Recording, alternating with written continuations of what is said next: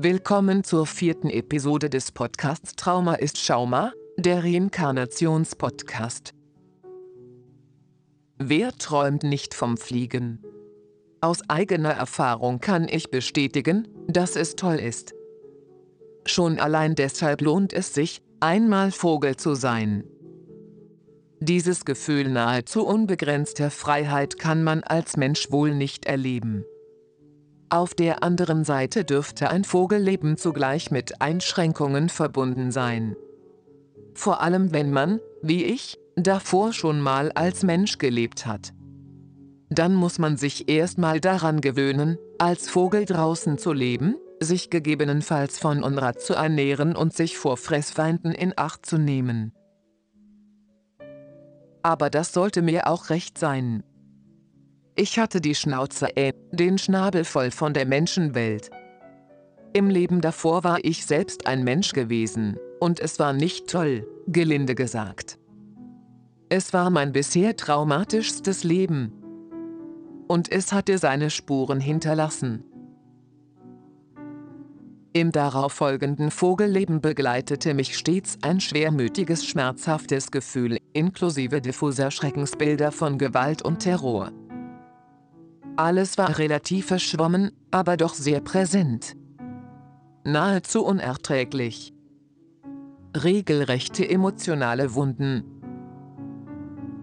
Ein allgemeines Entsetzen gegenüber dieser Welt und dem Leben?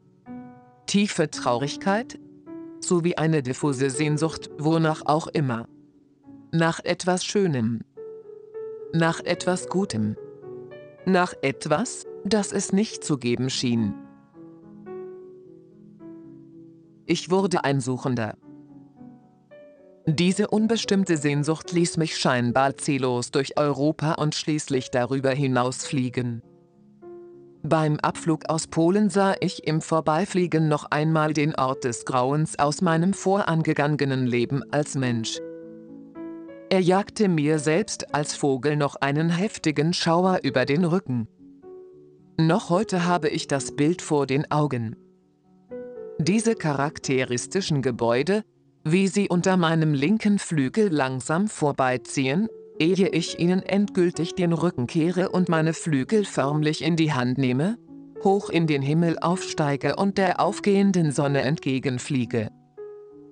Nichts wie weg hier. Falls es doch etwas Gutes geben sollte, dann bestimmt nicht hier. Es zog mich nach Süden, zunächst in Richtung Albanien. Später ging es bis nach Vorderasien weiter. Mein Vogeldasein machte es möglich, vom mitteleuropäischen Ort des Grauens weit wegzukommen. Aus der Vogelperspektive waren Menschen seltsamerweise interessant für mich geworden. Vielleicht sogar interessanter als die gefederten Artgenossen. Zwar habe ich schon auch Erinnerungen, wie ich mit anderen Jungvögeln in der Luft einkriegen spielte, wir auf einem Feldweg herumhüpften und Staub aufwirbelten etc. Aber am liebsten war ich doch alleine unterwegs und beobachtete Menschen aus einer sicheren Distanz heraus. Wenn aber der Hunger allzu groß wurde, bettelte ich notfalls Menschen um Essbares an. Da diese sich aber meist zierten, brachte ich mir bei, Futter zu stibitzen. Nicht alle Menschen waren gemein zu mir. Dennoch traute ich niemandem ganz und hielt selbst zu den nettesten Leuten einen Sicherheitsabstand. Und es schien die optimale Kombination für mich zu sein, sich in der Nähe von Menschen aufzuhalten und ab und zu mit ihnen zu interagieren, ohne jedoch selbst dazu zu gehören. Am liebsten beobachtete ich die Menschen von Strommasten, Laternen und Teppichklopfstangen aus oder aus der Luft. Oft sah ich zum Beispiel Jugendliche und junge Leute, wie sie miteinander spielten oder draußen chillten und offenbar Spaß miteinander hatten. Das strahlte so ein seltsames Gefühl von Geborgenheit und heiler Welt aus, und es machte mich froh und traurig zugleich. War es das, was ich suchte? Wonach ich mich sehnte? Doch bei weitem war nicht alles schön, was ich sah. Mitunter wurde ich Zeuge brutaler Gewalt der Menschen untereinander. Selbst als Vogel verstand ich, was da vor sich ging. Dass Lebewesen sich gegenseitig grundlos Leid zufügten oder sogar das Leben nahmen. Und es machte mich so wütend und aggressiv, dass ich förmlich zum Kamikaze wurde und mich in Form lautstarker Scheinangriffe aus der Luft mit den Tätern anlegte. Ich merkte mir deren Fratzen. Und in zumindest einem Fall merkte ich mir auch einen Namen, den ich bis heute weiß und der bei mir auch jetzt noch Angstzustände auslösen kann. Und bei aller Freiheit barg das Vogeldasein aber auch ein Dilemma. Ich konnte mich nicht verständlich mitteilen. Zwar konnte ich schreien, wie viel ich wollte. Ob nun bei den Luftangriffen auf die Übeltäter oder um mir meinen eigenen seelischen Schmerz von der Seele zu schreien. Und es war einerseits befreiend, nicht den Schnabel halten zu müssen. Andererseits schaffte ich es nicht, das Erlebte, ob nun aus dem vorigen Leben oder aus diesem in Vogelgestalt, zu verarbeiten. Einem anderen Vogel war es unmöglich zu erklären, und für Menschen waren meine Töne und Laute nur Gekrächze. So blieb ich mit allem letztendlich allein und musste zusehen, wie ich klarkomme. Irgendwie nahm ich alles mit ins jetzige Leben und versuche nun, es aufzuarbeiten. Zwar kann ich leider nicht mehr fliegen, weil ich wieder ein Mensch bin. Aber jetzt habe ich bessere Möglichkeiten der Kommunikation, dank IT und Internet ganz besonders. Tja, man kann nicht alles auf einmal haben. Ist noch eine Sache eingefallen. Es ging nochmal um die Perspektive. Du hattest ja irgendwie auch kurz erwähnt, dass du als Vogel auch eine ganz andere Perspektive irgendwie hattest. Also so auch rein vom räumlichen her irgendwie dich ganz anders orientiert hattest, irgendwie, also andere Perspektiven auch einnehmen konntest. In Bezug jetzt auf unsere Recherchen, was jetzt auch zu weit führen würde, das jetzt auszuführen, aber hattest du ja da auch Unterschiede festgestellt, oder?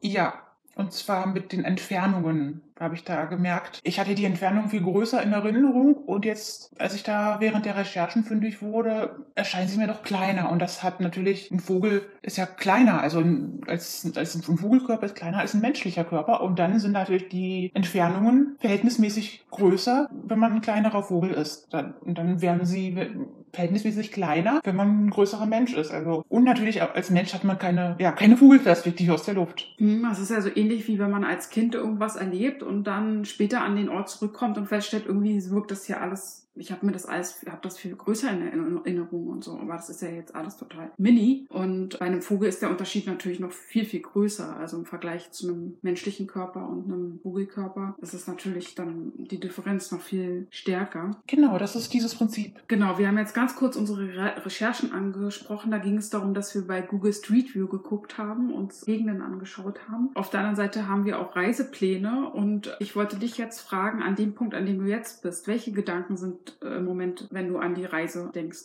Ja, da ist es auch so, so ein bisschen mit diesen Zweifeln, da muss ich es schaffen, irgendwie wieder diese ich-Kontinuität wiederherzustellen zwischen mir und in Anführungsstrichen dem Vogel, der nicht irgendein Vogel ist, sondern mein früheres Ich, wenn man so will. Genau, du als Vogel. Sozusagen. Genau, ich als Vogel. Da darf kein Bruch drin sein, weil sonst macht es ja wenig Sinn, weil es geht ja eben um meine individuelle Erinnerung von mir als Vogel damals. Und es geht darum, die nachzuprüfen und meine emotionale Wünschelroute sozusagen dort ausschlagen zu lassen. Und das wird natürlich jetzt in einem menschlichen Körper nicht so einfach sein, deswegen ist auch die Technik von Bedeutung sprich eine Drohne. Und wenn das mit der Drohne nicht klappt, denn die ist leider GPS gesteuert, die, die ich habe, und mit Roaming, Handy und sowas, falls es da irgendwie hapert, dann habe ich noch eine etwas ja, steinzeitliche Methode als Plan B im Gepäck, und zwar einen ganz normalen Drachen, an den ich eine Kamera montiere. Ich glaube, ich nehme dann meine normale Autodashcam. Vielleicht kann man das ja auch vorher testen, ob das klappt. Ja, und das äh, mit dem Testen, das hängt dann auch von meiner Gesundheit ab, weil es gibt da schlechte Nachrichten, ich bin da rückfällig geworden. Und bei dieser Gesundheit weiß ich nicht, ob ich es schaffe, einen Drachen steigen zu lassen, weil man muss ja auch laufen können, gut laufen können und sowas. Und das kann ich im Moment gerade nicht. Okay, aber wir fahren ja auch zu zweit, von daher kann man ja da ja mal noch gucken, ob das dann nicht trotzdem möglich ist. Ja. Genau, wir haben dann auf jeden Fall Technik an Bord und grenzen das auch schon näher ein, planen, machen, tun, haben uns Reisetagebücher besorgt, gucken teilweise schon nach den Routen, auch schon nach Ferienwohnungen. Genau, wir haben uns zwei Käfer ausgesucht, die in Frage kommen, also zwei Orte.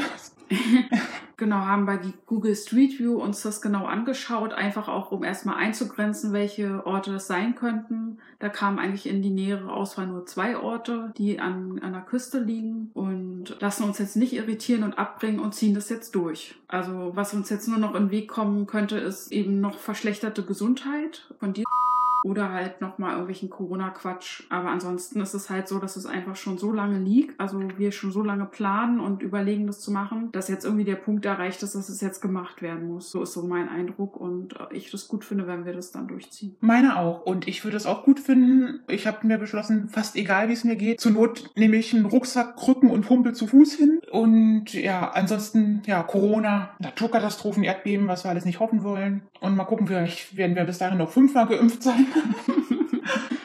Sicher, wenn überhaupt, wenn es reicht. Ja. Na dann, mal schauen, was aus unseren großen Plänen nun tatsächlich wird. Mittlerweile wurde ich übrigens dahingehend erfolgreich behandelt, dass ich wieder ohne fremde Hilfe laufen kann. Euch wünsche ich eine gute Zeit, bleibt gesund und friedlich. Und drückt uns die Daumen. Und wenn ihr draußen Tieren begegnet, könnten zumindest einige davon vielleicht schon mal gelebt haben. Vielleicht sogar auch als Menschen. Okay, ja, dann freue ich mich und bis bald in diesem Podcast. Jo, bis bald in diesem Podcast.